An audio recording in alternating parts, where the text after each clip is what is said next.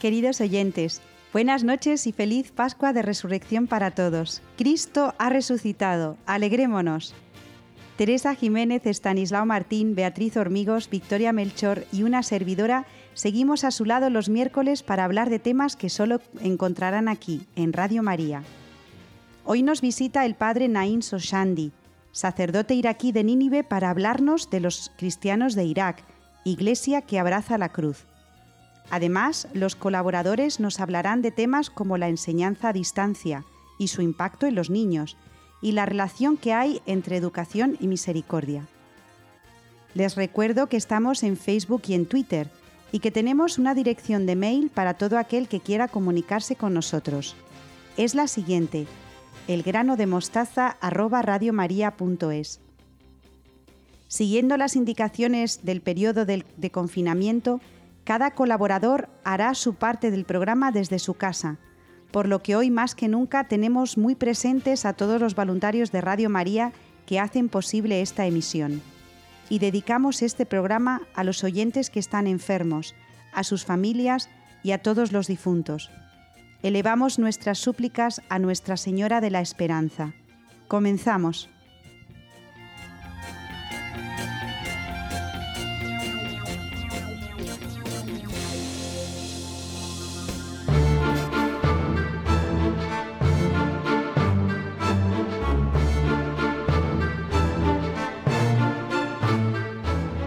Comenzamos el programa del grano de mostaza hoy miércoles con una visita muy especial. Está con nosotros el padre Naim Sosandi, es sacerdote iraquí de Nínive y está estudiando la licenciatura de matrimonio y familia en la Universidad de Valencia y además es vicario parroquial en una parroquia de Albacete. Buenas noches, padre.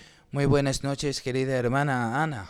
Muchas gracias por haber accedido a esta invitación y creo que quiere empezar la entrevista de una manera muy especial, padre. Bueno. Eh, me gustaría antes de empezar eh, en esta entrevista con la Radio María, como eh, para rezar el Ave María en arameo. Pues venga, padre, empezamos. el arameo es el idioma que hablaba Jesús. شما بو وبروح قديشو حطالوه شرير العالم علمين آمين شلوم ليخ مريم ملياث طيبوثخ موران عميخ وانبارختو اتبنيشي وانبارخوي فيرت خرسيك مورانيشو عمشيحو موراث مريم امي دالوهو اذكا شافح لو فين حنان محطوهين هوشو شعث موتان امين Bueno, Amén. Padre, muchísimas gracias bueno, por gracias, esta oración del Ave eh, María. Gracias a ti, todos los voluntarios de la Radio María. Bueno, Gracias. Muy bien, padre. Pues usted trabaja en ayuda a la iglesia necesitada y va dando charlas por parroquias españolas hablando de los cristianos en Irak. ¿Nos podría decir cuál es la situación actual de los cristianos en este país? Eh, bueno, la- primero me gustaría hablar, estoy, voy a hablar un poquito de las situaciones de los cristianos en Medio Oriente, especialmente los cristianos perseguidos de Irak. Y de, después de entró el Daesh, este, en un grupo terrorista a la llanura de Nínive, en Nínive, Nínive también, el mismo eh, ciudad, del día 6 de agosto del 2014. Eh, como hemos perdido todas las cosas y eh, han quemado todas las iglesias, las casas, lugares eh, sagrados de nuestra eh, iglesia. Y así eh, hemos perdido todos, pero no hemos perdido la fe en el Cristo. Así siempre nosotros estamos muy contentos porque no podían como robar para abandonar en esta fe en Jesús.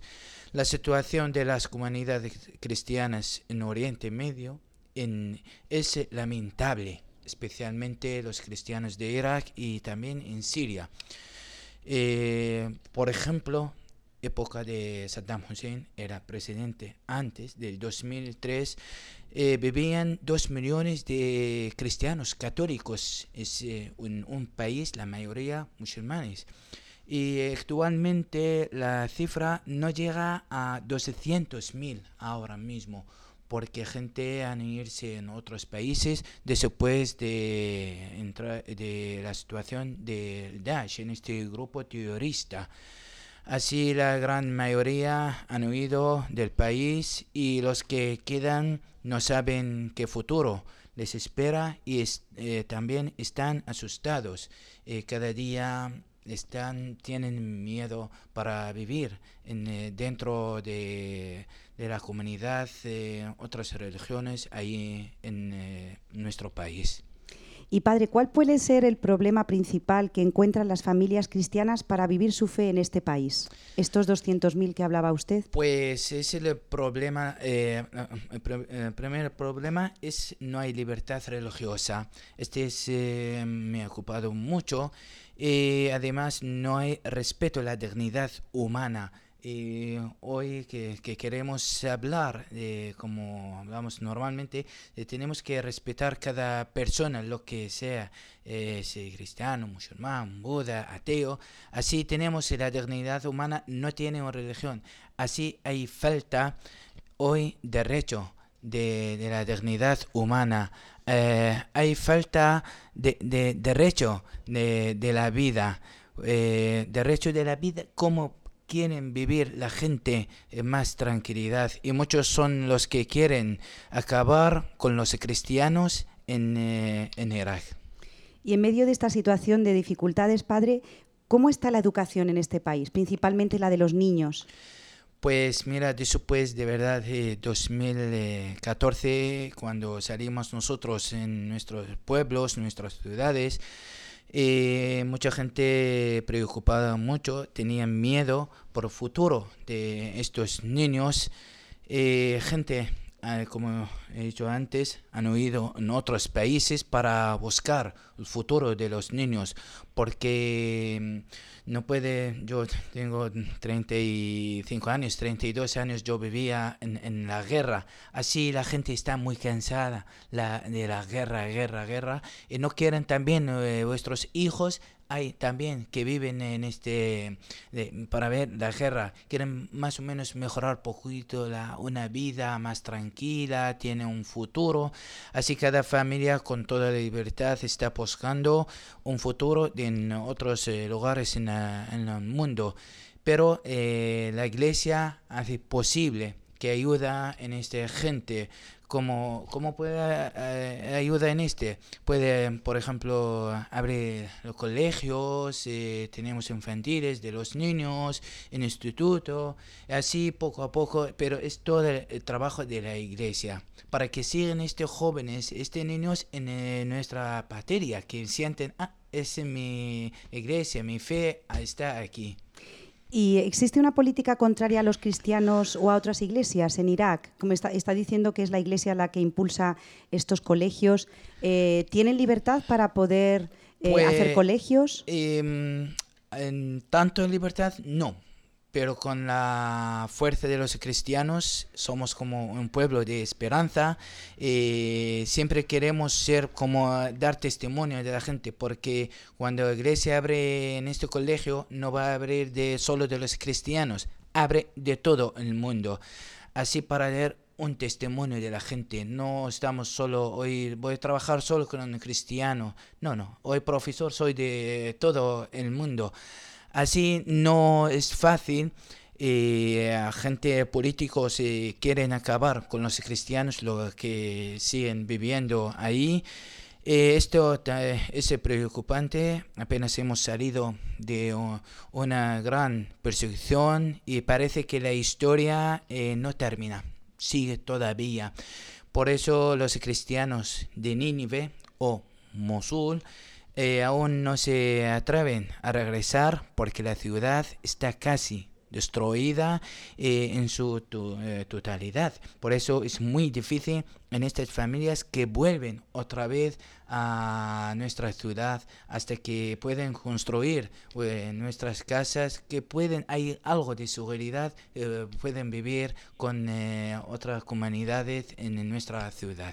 Y padre, si no están en Nínive, ¿dónde están estas familias? Eh, nosotros cuando salimos de la llanura de Nínive, por ejemplo, yo soy de una ciudad que se llama Karakosh, hemos salido al norte de Irak, a Kurdistán de Irak, en una ciudad que se llama Arbil. Ahí también, no te crees, eh, tenemos tanta libertad, vivimos ahí en acampamientos como refugiados. ¿Y, cómo es la situación de estos cristianos en los campamentos, padre? Eh, en, el momento, Laura, eh, a ver, no hay tanta gente en el campamento, porque después de hace, del 2018, ayuda a la iglesia necesitada, empieza ayuda los cristianos, los que estaban en el campamento, a volver a la llanura de Nínive, a volver a nuestras iglesias, nuestras casas, nuestro pueblo, nuestra ciudad. Eh, pero este, toda la ayuda de la iglesia. El gobierno no ayuda un euro de todos los cristianos para que puedan volver otra vez a seguir el camino eh, de la vida. Así con la ayuda de la iglesia necesitada, damos gracias a Dios por este proyecto, lo que tenemos en nuestra eh, iglesia como católicos, que están eh, haciendo un posible para dar esperanza eh, de estos eh, cristianos que pueden seguir en nuestra fe en Cristo para testimoniar a la gente que Jesús vive en Irak, sigue viviendo allí y no ha muerto pero sigue viviendo ahí con la voz de estos cristianos perseguidos.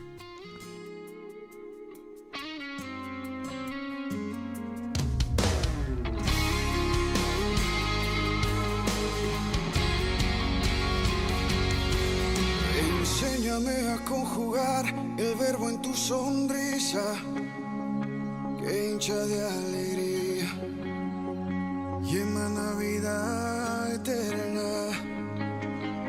Enséñame a cosechar un grano de mostaza que crezca como un roble sembrado en tu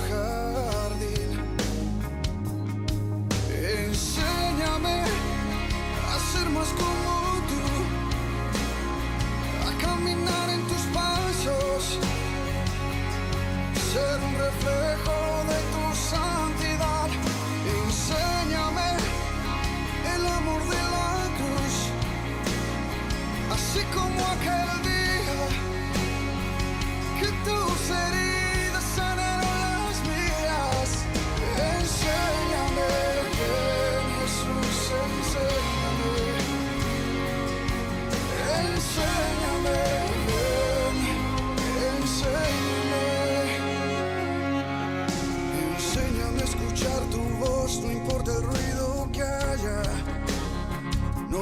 Siquiera un paso si delante no estás. Enséñame a caminar en un mar de obediencia, anclarme en tu confianza, si he de naufragar. Enséñame a ser más como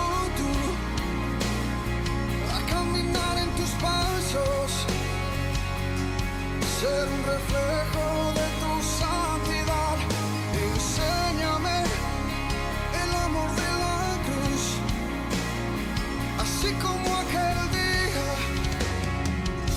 que tú serías. Estamos en Radio María escuchando al padre Naim Soshandi, es un sacerdote iraquí de Nínive y nos está hablando de cuál es la situación de los cristianos en Irak, esta iglesia que abraza la cruz. Me gustaría preguntarle ahora, padre, cómo se ayudan las familias cristianas entre sí. Pues, eh, mira, de verdad, para ser eh, un cristiano en Irak, eh, quedamos y siempre debemos estar preparados para el martirio en el nombre de Cristo. Eh, siempre la familia eh, dar la fuerza, dar en este la voz en el Cristo cuando nosotros estamos niños en la, la, casa para seguir el camino de Jesús sin miedo, sin vergüenza. Hablamos la palabra de Dios en nombre de Jesús donde estamos y hacemos imposible eh, como las cosas en Jesús, de, de, de, la vida en Jesús, en nuestra vida personalmente. Eh, así aprendemos muchas cosas en la, familia y en la iglesia también. Estamos muy cerca, eh, somos niños y estamos muy cerca y jóvenes y damos gracias eh, a Dios en este como gran oportunidad. Lo que tenemos, estamos muy cerca a la iglesia. Bueno, padre, ¿y cómo puede ser, si nos lo pudiera describir gráficamente, cómo es el día a día de una familia cristiana en medio de esta situación de persecución? ¿Se Eh, puede acceder, puede ir a la iglesia, pueden rezar juntos? Sí, ah, bueno, en, en el principio no es fácil porque, por ejemplo, cuando siempre celebramos la misa ahí, siempre hay seguridad, la policía. Es una pena porque no puedes eh, celebrar con tanto libertad, eh, pero seguimos celebrando, seguimos eh, rezando a nuestro Jesús y la fe está creciendo cada día más. Así somos, siempre tenemos en esta esperanza que seguimos viviendo en la fe en el Cristo. Y padre, ¿hay muchas vocaciones dentro de, de- de estas comunidades? Bueno, a- hace años sí teníamos casi cada año entraban eh, casi 7 10 eh, jóvenes a, para ser sacerdotes, pero sabes, después de la guerra eh, eh, la hora está muy poquito, tenemos 4 o 5 cada año, no están mal, damos gracias a Dios, pero seguramente cuando va a estar más tranquilidad, seguro hay otros jóvenes están eh, preparando para entrar el seminario. Así hay de todo, no solo en Irak, de todo el mundo, pero siempre eh, no tenemos, eh, tenemos esta esperanza que, que el jardín de, de- Dios siempre manda. Muy bien. Vale. Padre, y ahora estamos, eh, está usted en España, estamos en la Radio de la Virgen, Radio María España. ¿Cuál cree que puede ser la respuesta de los cristianos a este lado del mundo ante el sufrimiento de nuestros hermanos perseguidos? Pues eh, yo eh, siempre pido de la gente rezar, rezar por estos eh, hermanos cristianos que están viviendo en estos países de tanto de sufrimiento, del dolor, de tristeza. Y luego podemos como unirnos entre cristianos de, de España Irak. Y este no, de verdad, yo he vivido momentos que hay gente, están unidos mucho. Eh, ayudaba eh, mucha gente de aquí en España, de, en estos cristianos hermanos, en Medio Oriente. No solo, por ejemplo, en Irak, también en Siria, Egipto. Eh, así somos poco a poco, eh, vamos apren- aprendiendo cómo a vivir con la misericordia de Dios. ¿Y qué diferencia se encuentra, padre, entre la fe vivida en Occidente y la fe de Oriente? Es decir, ¿cómo podemos aprender nosotros a vivir la fe de nuestros hermanos perseguidos? Eh, bueno, este, eh, cada uno seguramente tiene una forma para vivir su fe. Ese, nosotros tenemos una fe muy fuerte. eh, nunca puede uno dejar nuestra fe en nuestro corazón.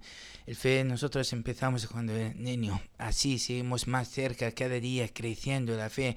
Hasta siempre estamos preparando para voy a morir, eh, voy a martir en el nombre de Cristo, pero sin miedo, sin vergüenza.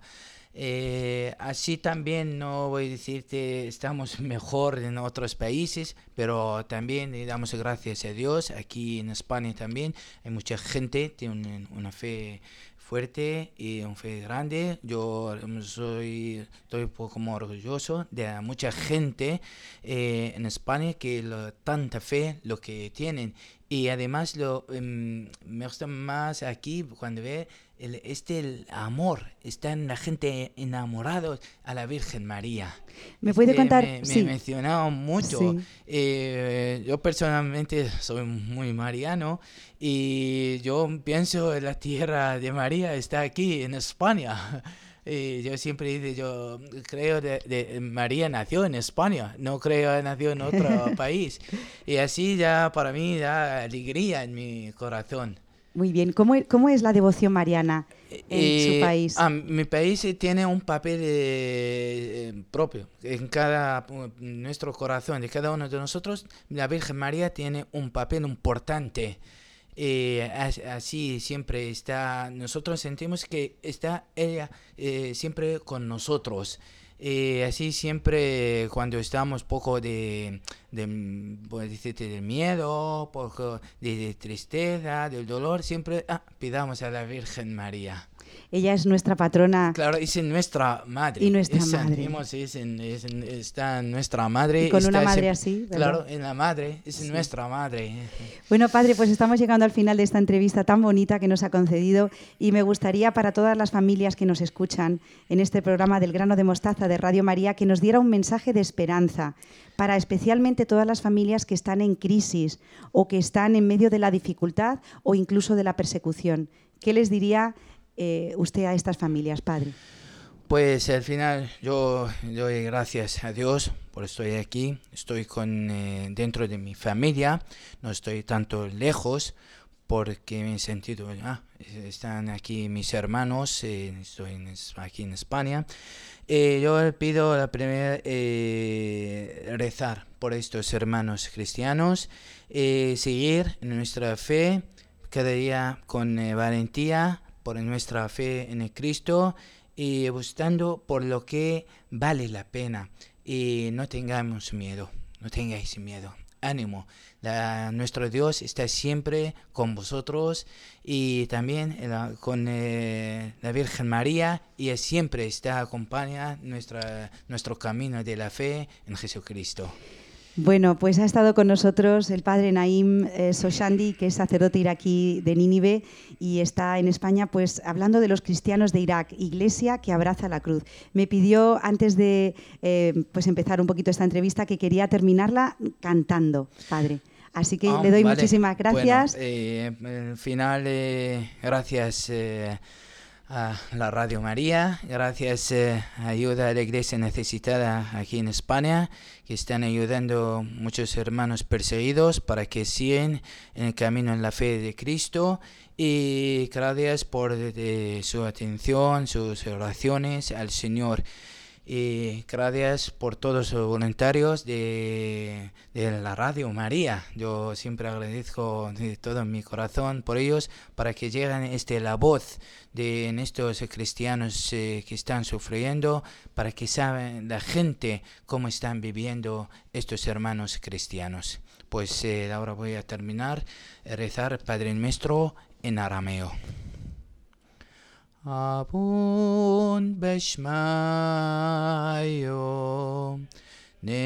نثقات ششمخ تيث ملكوثخ نهوي صبيونخ أي كانوت بشمايو أوف برعو Habla اللحم سين qanad يومنا واشبوق لنحا وبين وحطوهين أي كانوا عدف إحنا نشبق الحيوبين. لو تعلن النسيون ألو فاصن من بيشو.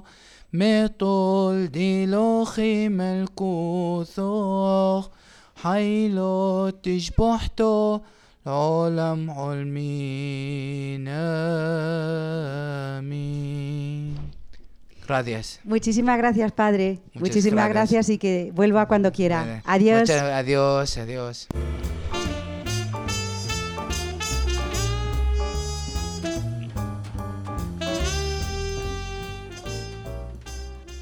Después de haber escuchado al padre Naim, continuamos con Beatriz Hormigos y Victoria Melchor, cada una en su casa. ¿Cómo estás, Victoria? Buenas noches.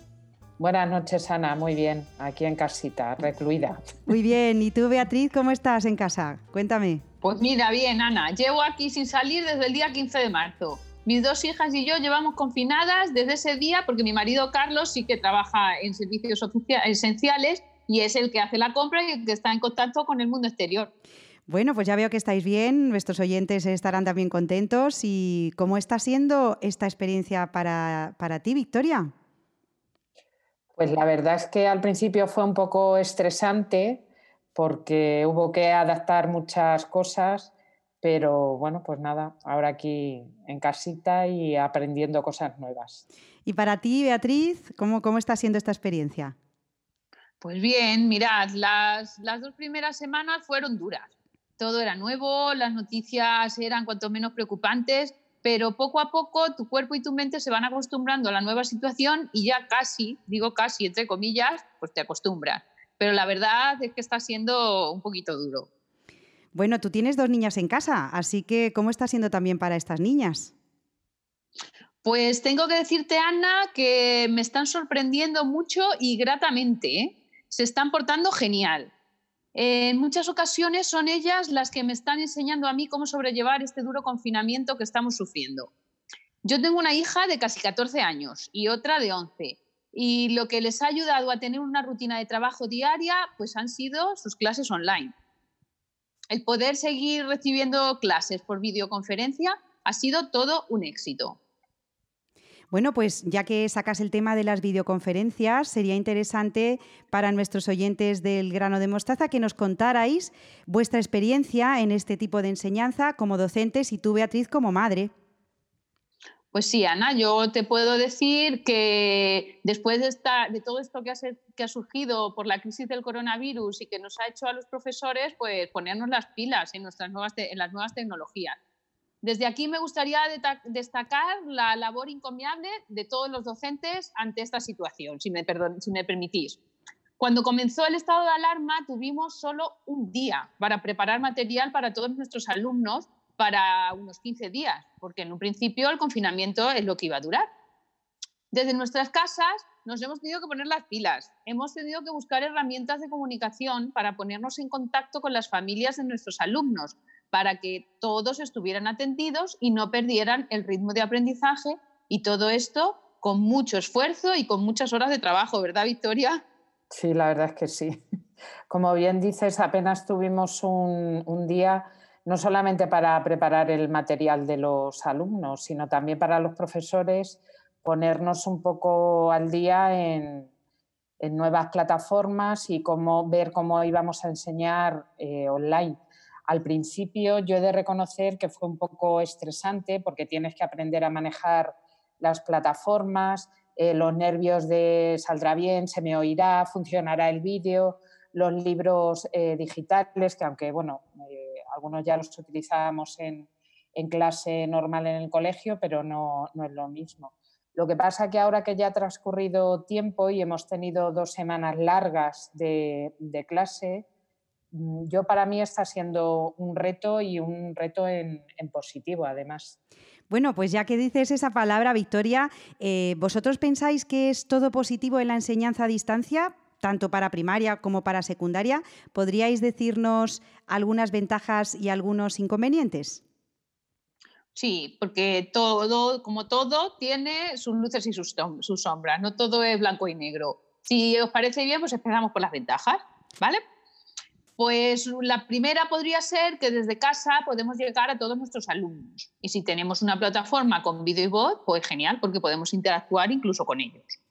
La segunda podría ser que los costes son bajos, porque las aplicaciones o son gratis o tienen un coste medio de unos 15, 20 euros al mes, que para un colegio eh, pues es un gasto insignificante, la verdad.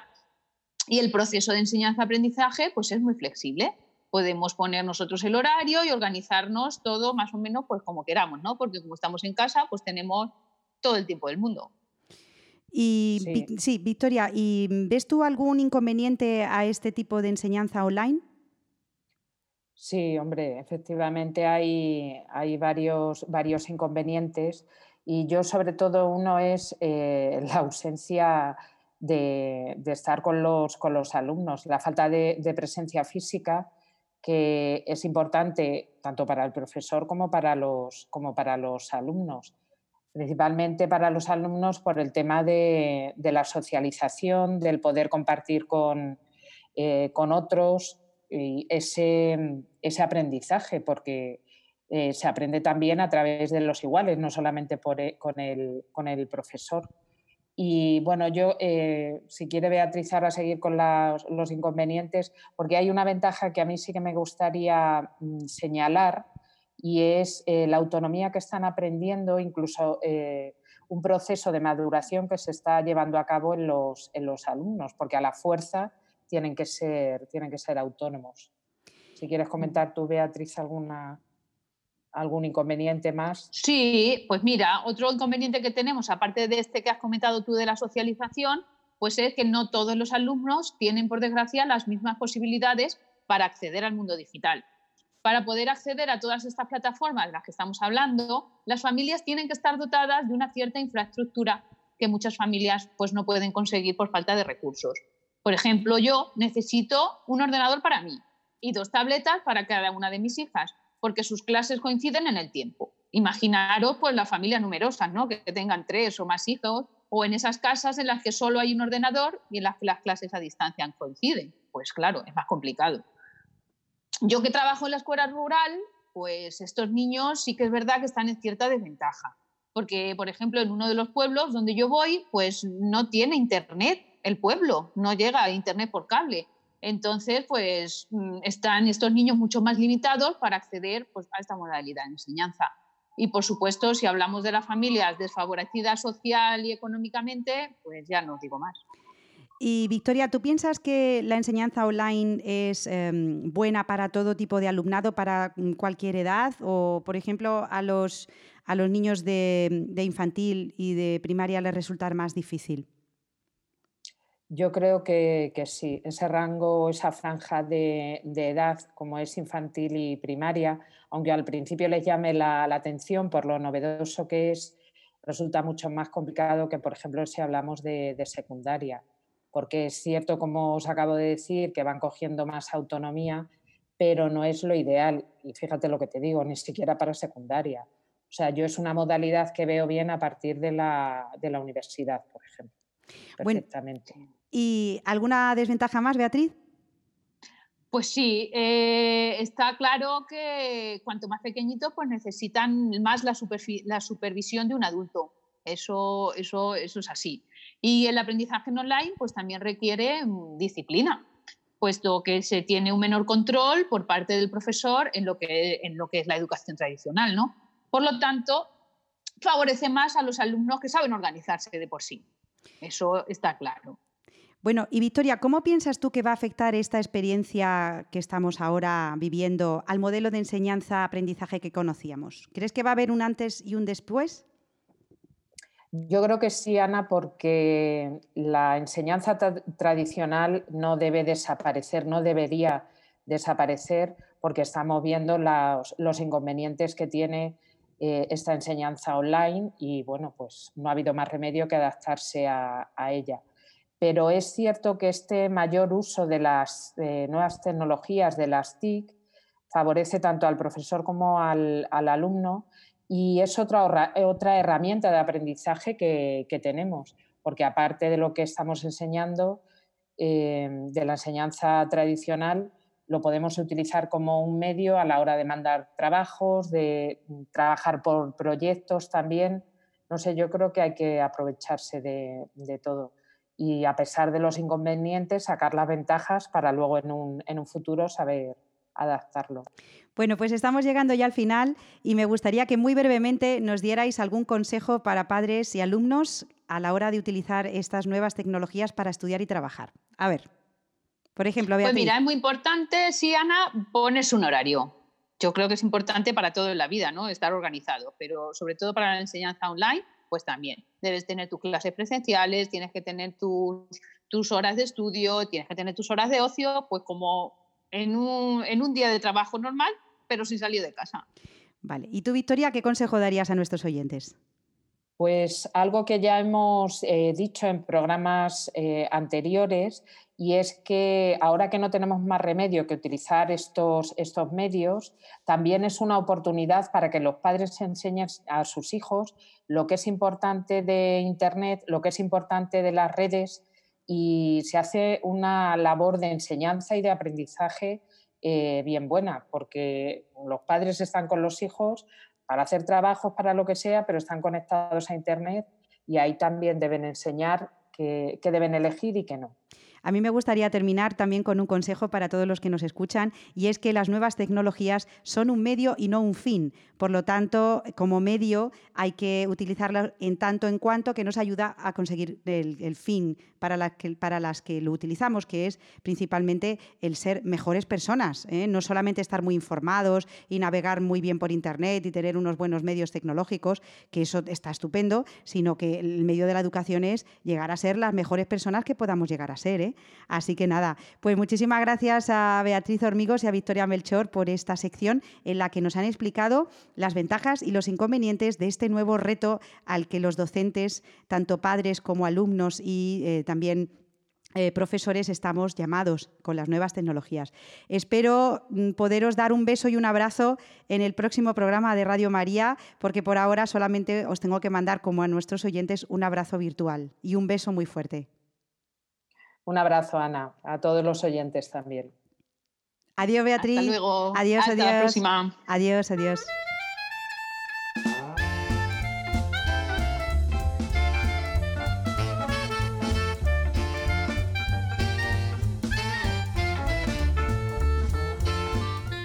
Doy la bienvenida con mucho cariño, como siempre, a Estanislao Martín, al que saludo desde su casa. Buenas noches, Estanislao, ¿cómo estás?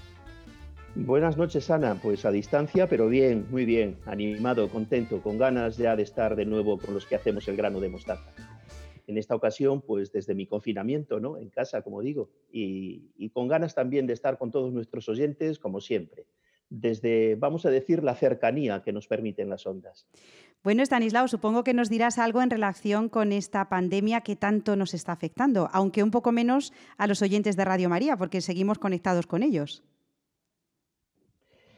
Sí, mm, bueno, no sé, me parece, Ana, a ver cómo lo ves, me parece que llevamos ya demasiada información, ¿no? Ya son bastantes días y muchas palabras sobre esto.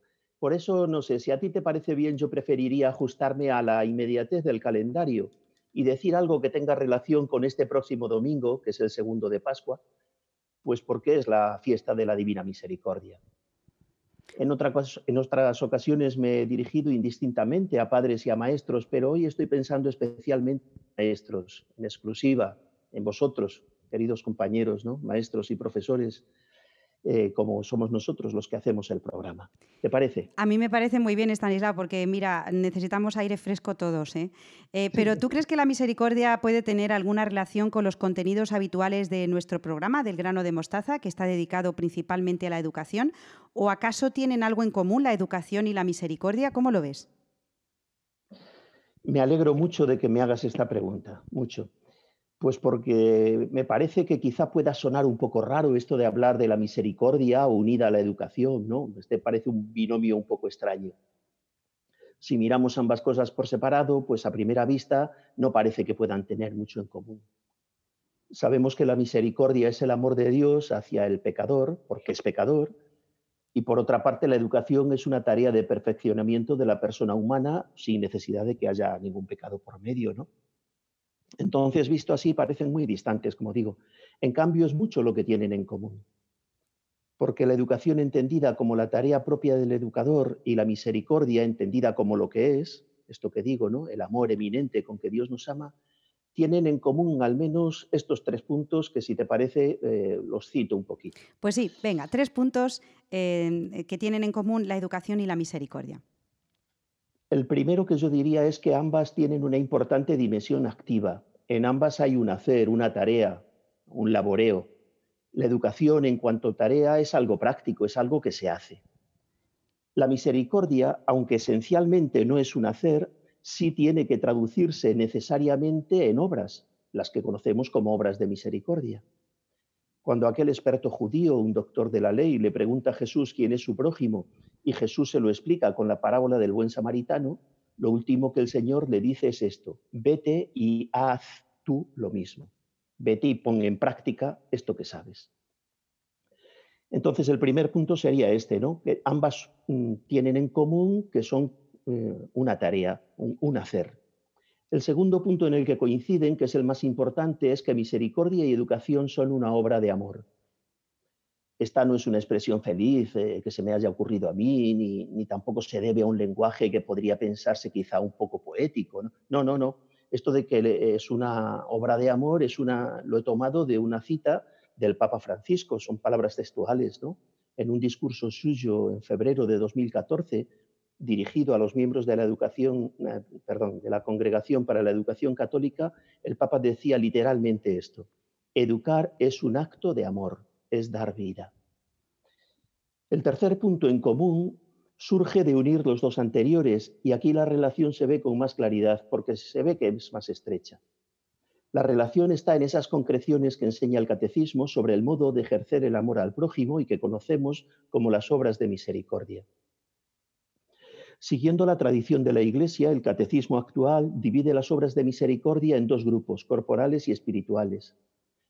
Pues bien, las tres primeras de las obras espirituales, si os dais cuenta, están centradas en la educación. Primera, enseñar al que no sabe. Segunda, dar un buen consejo al que lo necesita. Tercera, corregir al que yerra. Y luego no es difícil descubrir la relación con las otras cuatro obras de misericordia espirituales. Perdonar las injurias, de esto casi se podría hacer un programa, ¿no? Consolar al triste, o fíjate esta otra, sufrir con paciencia los defectos del prójimo, y la última, rogar a Dios por vivos y difuntos. hasta aquí, pues los tres puntos que yo veo de relación entre estas tres cosas, entre educación y misericordia.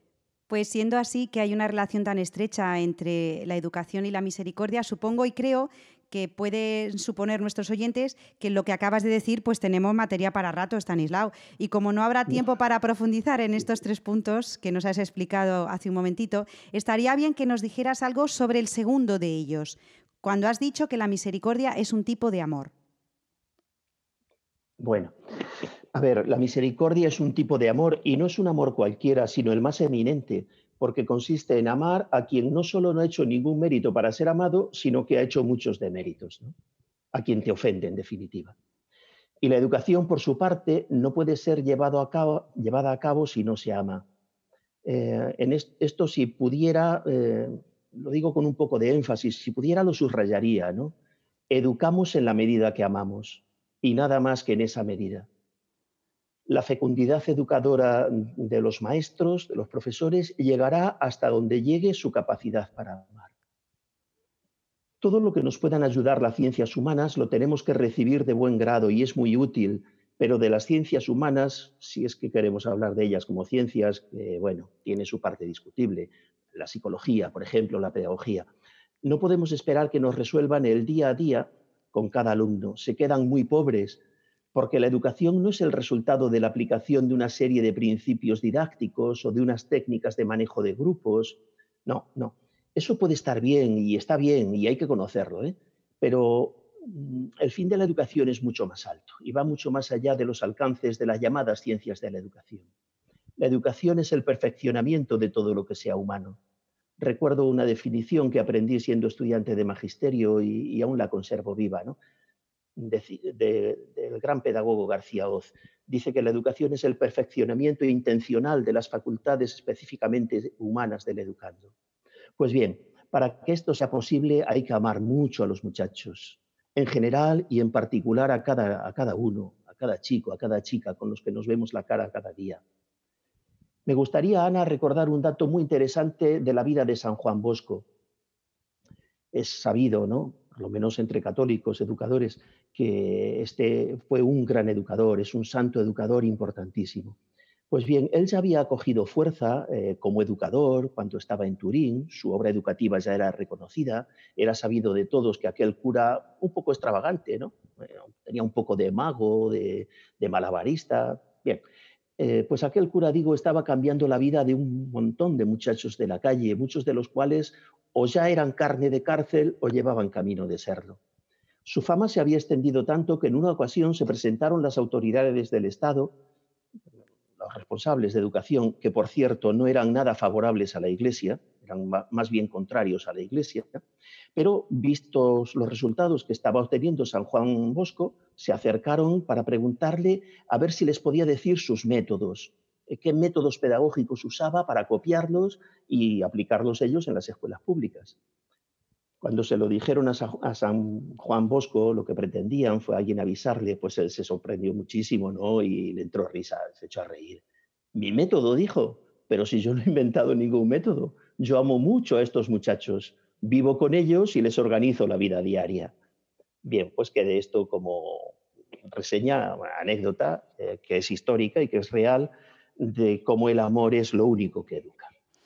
Aquí en este programa, en El Grano de Mostaza, somos muy, muy seguidores de San Juan Bosco, especialmente Beatriz, eh, Beatriz, y Victoria Melchor, que bueno, son absolutas fan de, fans de, sobre todo... la obediencia, los castigos y todo eso, sí. Claro, sobre todo pues como pedagogo de lo que tú dices, de, lo, de la, bueno, pseudo llamada... Eh, ciencia de la pedagogía, ¿no? Pero bueno, es verdad que, que al final se trata de amar. Pero hablas de San Juan Bosco, y es muy interesante lo que dices, pero también has dicho y has partido de la fiesta de la Divina Misericordia, que fue instituida por San Juan Pablo II, basándose en las revelaciones privadas del Señor a Santa Faustina y que ella dejó recogidas en su diario. ¿También Estanislao Santa Faustina dice algo sobre la educación? Eh, no demasiado, porque Santa Faustina no fue maestra y ella además era una persona con una instrucción muy cortita, eh, apenas había ido al colegio, no era una persona de letras. ¿no? Ahora, su congregación sí tenía colegios y ella trató mucho con las alumnas afuera de las aulas, lógicamente. En su obra, el diario, que es la única obra que tiene, ella habla bastantes veces de las alumnas, niñas y adolescentes. En el punto 861 del diario, que escribe al comenzar el año 1937, hace Santa Faustina una extensa relación de propósitos eh, para todo el año, ¿no? Y uno de esos propósitos, el número 11, consiste, dice ella, en no tener familiaridad con nadie. Es muy chocante porque ella que era la amabilidad con pies y manos, era la dulzura personificada con todo el mundo, dice que no quiere tener familiaridad con nadie. En otros puntos dirá que solamente con el Señor, que es quien la llena del todo. ¿no? Pues bien, lo que dice a propósito de las alumnas, del trato con las alumnas, es esto. Propósito número 11 no tener familiaridad con nadie. Con las alumnas, firmeza benévola, paciencia sin límites, castigarlas severamente, pero con un castigo de este tipo. Dos puntos. Plegaria y sacrificio de mí misma. La fuerza que hay en anonadarme yo por ellas es para ellas un continuo remordimiento de conciencia y se ablandan sus corazones obstinados pues acabo de leer, ¿no? Firmeza benévola, paciencia sin límites y castigos severos, pero ojo, castigos severos que no tenían que sufrir aquellas niñas, sino que ella aplicaba a su persona y que consistían en rezar y sacrificarse por sus alumnas. No sé, Ana, cómo lo veis. Estos son los santos, ¿eh? Así hacen las cosas los santos, así educan.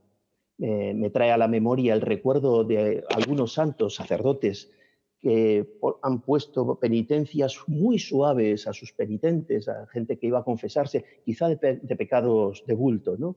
Y las penitencias eran muy suaves y en cambio ellos, porque luego ellos hacían la penitencia, ellos eran pues, los que se pasaban eh, una semana comiendo poco o se flagelaban o bien, cada uno con los distintos métodos que tuviera, ¿no? Pues ya ves, todo un programa, ¿no? Toda una lección. Firmeza benévola, paciencia sin límites, castigos severos, pero aplicados al propio educador. Bueno, Stanislao, yo creo que si eh, tanto tú como yo pusiéramos una escuela de pedagogía, mm, no, tendríamos muchos clientes con estas enseñanzas, Stanislao. Yo creo que a Victoria, a Victoria Melchor y a Beatriz a lo mejor algún día se asomaban. Sí, pero ellas ya están, ellas ya están formadas, pero creo que esto de sacrificarse por los alumnos, quererlos mucho, poner de tú las penitencias, creo que no tendríamos mucho, mucho éxito. Pero bueno, a lo mejor para Dios sí, que es el final el que manda. Yo, yo no lo digo, pero Santa Faustina sí que lo dice. Sí, sí, sí, sí. Bueno, Stanislao, pues mira, para terminar me gustaría a ver eh, cómo responderías tú a esta pregunta, porque me la han hecho bastante estos días en los que hemos estado y seguimos estado confinados. ¿no? ¿Cómo podemos aplicar lo que tú nos cuentas de la misericordia, el querer a los chicos, el sacrificarnos por ellos, eh, relacionada con la educación, cuando no los tenemos delante? Porque ahí sí que tenemos que hacer casi casi un acto de fe, porque cuando los tenemos delante parece que nuestra sola presencia eh, tiene como un efecto sobre ellos, pero ¿y cuando los vemos a través de una pantalla o ni siquiera eso? Pues el Señor le dice a Santa Faustina, también no recuerdo el punto, ¿no? Hablo de memoria, eh, que no puede excusarse ni justificarse para no hacer al menos una obra de misericordia al día. Y le dice que tiene tres posibilidades. Si puede, lo primero, una obra eh, que se vea, ¿no? Eh, algo que, que se haga, que se ha hecho. Si no puede, que emplee la palabra y diga una palabra. Y si tampoco puede, al menos que rece, eh, porque es una de las obras de misericordias, de misericordia, última, ¿no? De las espirituales, rezar a Dios por vivos y difuntos. Entonces, ahora no tenemos a los chicos delante, no podremos hacer mucho, pero bueno, mm, el teléfono y estas tecnologías nos permiten hablar con ellos. Entonces, con la palabra y, por supuesto, con la oración. Estos son buenos días para rezar por nuestros alumnos, para que los que están en activo recen por sus alumnos. Yo lo sigo haciendo, ¿eh? Sigo, lo que pasa es que yo ahora rezo por los alumnos que he tenido. Bueno, pues a maestros como tú, esos son los que, ¿eh? los que hay que trabajar para que haya muchos con vocación de maestros. Esto es lo fácil, ¿eh? A mí cuando me costaba más trabajo era cuando estaba como estáis vosotros ahora en activo. Pues sí, hemos hablado antes con Victoria y con Beatriz y hemos dicho que echamos mucho de menos a nuestros alumnos, que aunque parezca que las tecnologías suplen o que da igual, no es lo mismo. Nosotros queremos tener ese contacto con los chicos. Y ahora que no podemos, por lo que tú dices, hablar con ellos y rezar por ellos.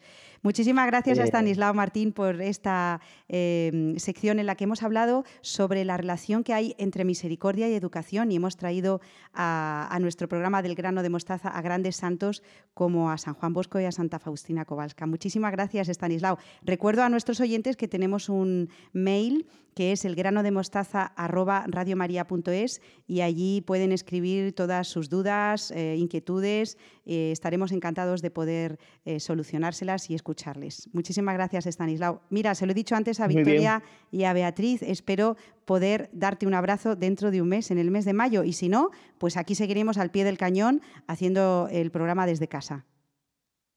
Estupendo, muy bien. Saludamos a todo el mundo, a nuestros oyentes y entre nosotros también, ahora a distancia. Un abrazo, adiós, Estanislao. Adiós, adiós. Adiós.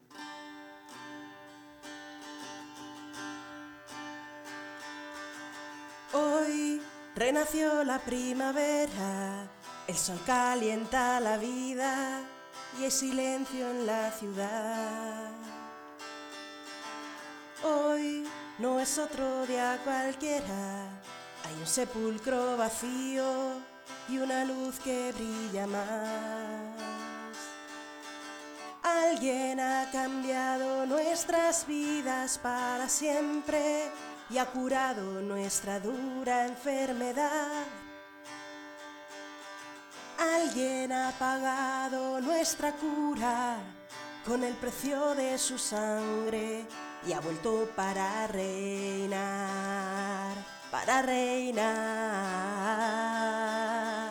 Resucitó Cristo Jesús, venció al pecado y al dolor y con la espada de la cruz llenó la tierra de su amor. Resucitó Cristo Jesús, de entre los muertos regresó, nos ha inundado con la luz que nace de su corazón resucitó. Terminamos el programa número 57 del grano de mostaza. Ha sido un gozo contar con la presencia del padre Nain Soshandi, sacerdote iraquí de Nínive, que nos ha hablado de los cristianos de Irak, iglesia que abraza la cruz. También hemos contado con la colaboración de Stanislao Martín, que nos ha hablado de la relación entre educación y misericordia y de nuestras colaboradoras Beatriz Hormigos y Victoria Melchor, que han tratado del tema de la enseñanza a distancia y de su impacto en los niños. Y lo ha hecho desde una cruz inmortal. Alguien destruyó su propia muerte para hacer que nuestra vida se volviera. Si desean conocer más acerca de la Radio de la Virgen, pueden consultar las últimas noticias en la siguiente página web radiomaria.es. Además, si alguno de ustedes quisiera recuperar algún programa, solo tienen que visitar la página radiomariapodcast.es. Ya saben que nos vemos los miércoles a las 9 de la noche y en cualquier momento a través de la dirección de mail elgranodemostaza@radiomaria.es.